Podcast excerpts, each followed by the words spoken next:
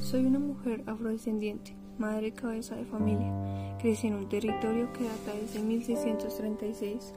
Mis ancestras y ancestros fueron traídos en condición de esclavitud para trabajar en las haciendas y minas esclavistas de la región del norte del Cauca. En los últimos años, al igual que miles de personas en ese país, me tocó salir huyendo de mi casa debido a las múltiples amenazas de muerte y persecuciones recibidas por actores armados que nos declararon objetivo militar, porque según ellos nos oponemos al desarrollo al no permitir la llegada de empresas multinacionales a quienes se les otorgan títulos de explotación minera sin consulta previa y en el marco del conflicto armado. Además, la minería ilegal realizada con retroexcavadoras ha generado grandes impactos económicos, sociales y culturales. Se ha producido un sinnúmero de muertes y hoy tienen envenenados con mercurio nuestros ríos y nuestros cuerpos.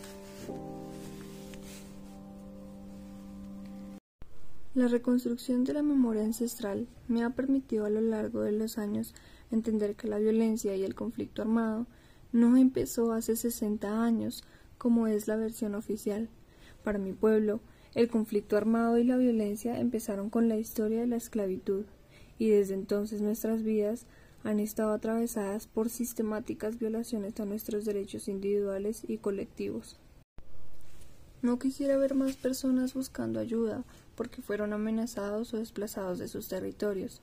No quisiera ver más niños, niñas, mujeres abusadas sexualmente y asesinadas, no solo por su condición de mujer, sino por el liderazgo que ejercen para enfrentar el patriarcado y el machismo que destruye nuestras vidas.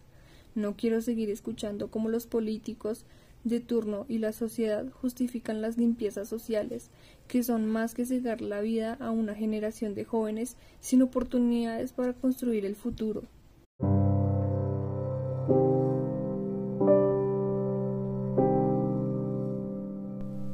Conflicto armado, político y económico han sembrado el odio, la miseria y el miedo en nuestro país.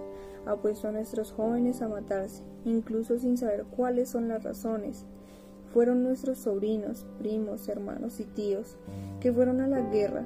Nuestras familias se han sumergido en el dolor y la tristeza, mientras que algunos sectores económicos siguen apostándole a mantener un conflicto armado que ha bañado en sangre nuestros territorios y convirtió muchos ríos en cementerios. Sin embargo, quienes hemos vivido la guerra en carne propia, tenemos la esperanza de poder lograr la paz en este país pues entendemos que construir la paz va más allá de poner las armas, sin negar que la dejación del conflicto armado es un paso importante para ello. Para hacer la paz será necesario desarmar nuestros corazones, avanzar en la justicia social, a fin de poder transformar las situaciones que nos llevaron al conflicto para la corrupción institucional, erradicar el racismo estructural. Hacer la paz implica la reparación histórica como una mujer que ha vivido hechos victimizantes. Sueño con que un día pueda regresar a mi casa tranquila, sin tener que andar con hombres armados todo el tiempo.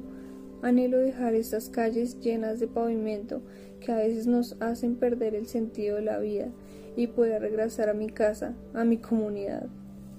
Seguimos caminando por senderos que nos permiten dignificar la vida de las víctimas, reconstruir la memoria sobre los hechos ocurridos, luchar por la reparación histórica y contemporánea que seguirá siendo un desafío. Un abrazo ancestral.